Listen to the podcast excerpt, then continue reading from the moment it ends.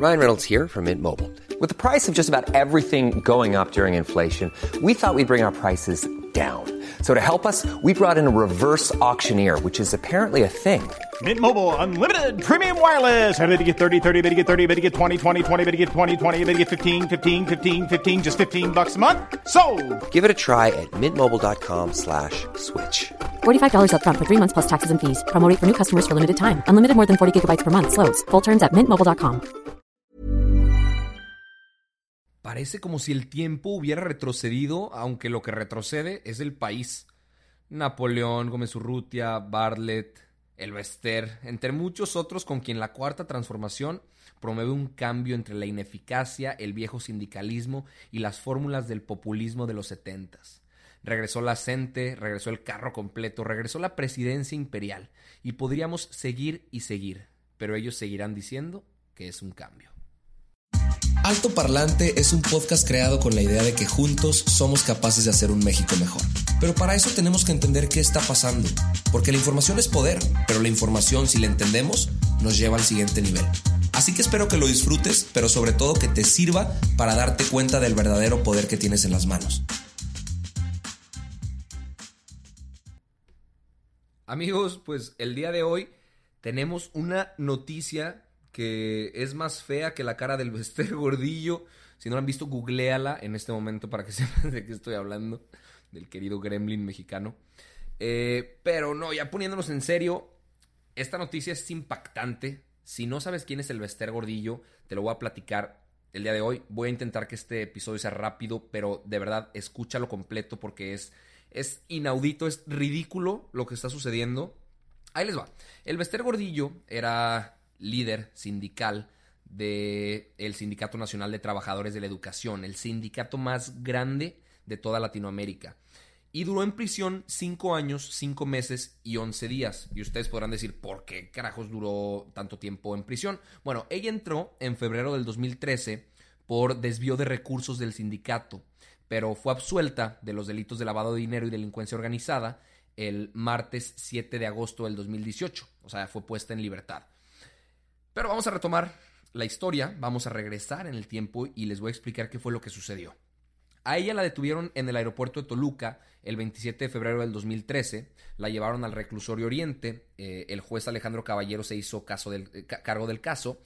Jesús Murillo Caram, que era el procurador de, la República en aquel entonces, informó que había sido detenida porque, escuchen esto bien, estaba involucrada en desvíos de recursos de los trabajadores del sindicato hacia cuentas personales había información que había dado la Unidad de Inteligencia Financiera de la Secretaría de Hacienda y Crédito Público y habían detectado que estaba involucrada en una operación irregular de 2.600 millones de pesos que habían llegado de dos cuentas del CENTE y se habían repartido a cuatro cuentas, tres personas físicas y una moral.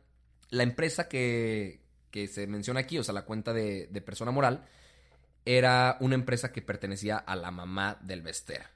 O sea, toda esa lana que venía de cuentas del CENTE terminó en estas cuatro, fueron retiradas con cheques y transferencias y las metieron a cuentas nacionales y extranjeras. O sea, 2.600 millones de pesos. 2.600 millones de pesos. Es un chingo de lana. Eh, como eran delitos graves, es, este rollo entró a prisión luego, luego, al reclusorio femenil de Santa Marta, Acatitla, y como se sentía mal, según ella, le hicieron una revisión médica y le dieron un cubículo individual. Pero vámonos a, por fechas para entender este proceso. El 5 de marzo del 2013 le dictaron el formal prisión, o sea, como la, la sentencia como tal, por delincuencia organizada y operaciones con recursos de procedencia ilícita. El 7 de marzo del 2013, o sea, solo dos días después, apelaron por su, o sea, su defensa, sus abogados apelaron el caso. Un mes después, poquito más de un mes después, el 16 de abril del 2013, ella interpuso un amparo contra el dictamen porque, puta madre, la PGR hizo un error de procedimiento porque presentaron una querella y no una denuncia. Lo que entendí ahorita que investigué este tema es que no, no, o sea, solo, eh, pues solo presentaron la información, pero no una denuncia como tal. Y la ley marcaba que este tipo de delitos necesitaba una denuncia especial. Abogados que están escuchando esto, por favor, si me pueden explicar un poco más de esto, lo agradecería. Se tuvo que hacer una nueva valoración y un nuevo dictamen. El 21 de marzo del 2014 se le otorgó el amparo y hasta el 10 de mayo del 2014 se le ratificó la sentencia formal de prisión. En febrero del 2015 solicitó prisión domiciliaria por su, según esto, estado de salud y su edad, que eran 70 años, o sea, ya está, ya está eh, en estado de adulto mayor esta señora. Y en México se tiene que otorgar a presos mayores de 70 años la, la, prisión domiciliaria, pero en este caso se le negó el 23 de agosto del 2015 porque pues se podía fugar esta, esta señora. El 15 de mayo del 2017, la PGR perdió dos de tres procesos penales porque no había pruebas suficientes. El 15 de diciembre del 2017 le dijeron que podía vivir en alguna de sus casas y eligió un departamento en Polanco, que supuestamente está muy chingón. Ahí duró hasta el 7 de agosto del 2018 y solo una semana después de que había entrado al departamento le quitaron el brazalete electrónico para ver dónde, dónde estaba, porque eso ocasionaba problemas emocionales y le daba ansiedad porque no la dejaba dormir. El 7 de agosto del 2018, el caso se acabó, terminó el proceso, fue absuelta de todos los, los, los delitos, no hubo sentencia porque supuestamente faltaban pruebas en el caso. El Bester, por su parte, dice que todo el dinero que tenía y que gastaba se lo heredó su mamá, 373 millones de herencia, y su mamá resultó tener un trabajo de maestra rural. ¿Creen ustedes que podía haber ahorrado 373 millones de pesos trabajando como maestra rural? Yo lo dudo, queridos, yo lo dudo. El Bester, desde los exenios de Felipe Calderón, de Enrique Peña Nieto, pues se ha catalogado, se le ha catalogado más bien como una aliada en las campañas electorales. Supuestamente ella convenció a muchos gobernadores de darle el apoyo a Felipe Calderón, supuestamente hizo lo mismo con Peña Nieto, pero al ver lo de la reforma educativa que, que Enrique promovió, pues entraron ahí en un conflicto. Ahorita, Andrés Manuel, no sé si recuerdan que dijo que ella había sido un conejillo, eh, un chivo expiatorio, perdón, y que pues nada más se le había acusado injustamente. Pues así están las cosas. Resulta que esta señora en el segundo encuentro nacional de jóvenes de las redes de la agrupación Maestros por México, se presentó, dio un discurso de 47 minutos y dijo lo siguiente. Lo que debemos tener es de justicia, de legalidad. Yo seguí mi derecho legal y legítimo al ser exonerada de llegar a la presidencia del sindicato a cambio de que haya una elección libre, con voto secreto y directo y universal. No queremos pleito con ningún gobierno, del color que sea el gobierno. Cuarta, primera, quinta, décima o vigésima transformación. Mis respetos para el señor presidente. Pero zapatero a tu zapato. Respeto a la autonomía e independencia sindical. Hoy tenemos que hacer algo. Amigas, amigos, hoy tenemos que ir a la pelea tenemos que ir al rescate de lo que es nuestro.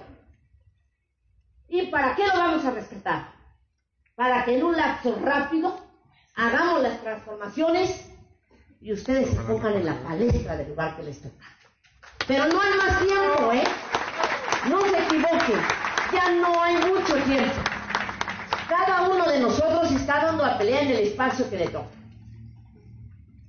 Yo ando haciendo lo que me toca, por convicción, no tengan miedo a decir que quieren poder. El poder de cambiar, de transformar, de dirigir. El poder de dominar su vida. El poder de definir su vida. El poder de ayudar a otros. El poder de transformarse de veras. No le teman. Teman a tener el poder para descomponerse, para podrir.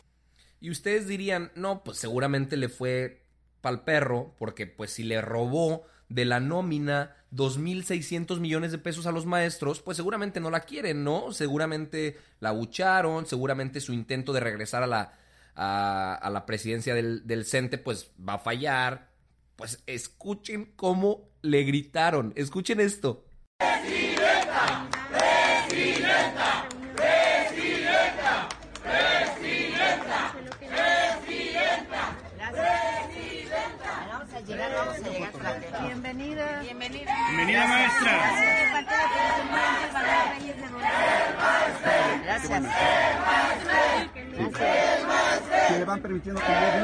No es posible, solo en México.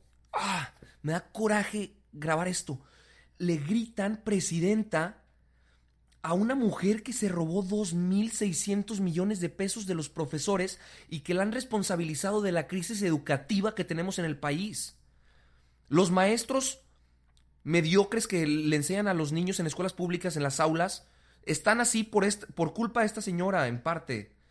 La infraestructura de las escuelas está así por culpa de esta señora, en parte.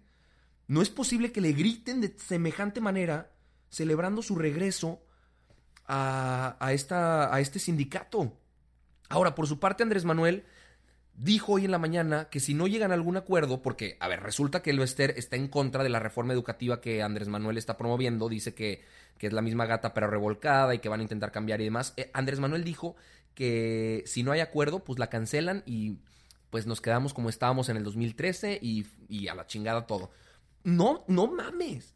¿Cómo es posible que vayan a hacer lo que esta señora diga si no se llega a un acuerdo? ¿Quién manda en el país? ¿Por quién votamos? ¿Qué está pasando? Perdón que esté tan corajudo en este, en este episodio, pero no es, no es cosa menor.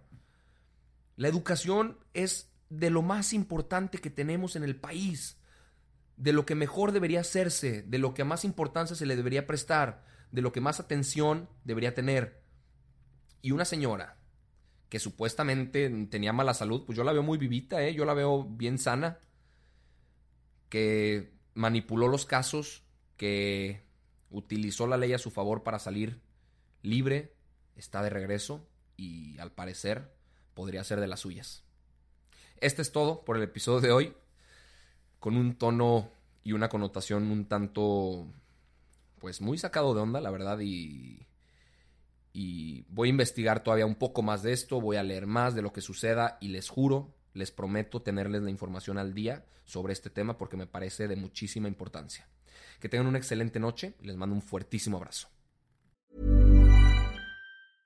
¿No se merece tu familia lo mejor? Entonces, ¿por qué no los mejores huevos? Ahora, Egglands Best están disponibles en deliciosas opciones. Huevos clásicos, de gallina libre de jaula y orgánicos de Egglands, que ofrecen un sabor más delicioso y fresco de granja que le encantará a tu familia. En comparación con los huevos ordinarios, Egglands Best contiene la mejor nutrición como 6 veces más vitamina D, 10 veces más vitamina E y el doble de omega 3 y B12. Solo Egglands Best. Mejor sabor, mejor nutrición, mejores huevos. Visita egglandsbest.com para más información.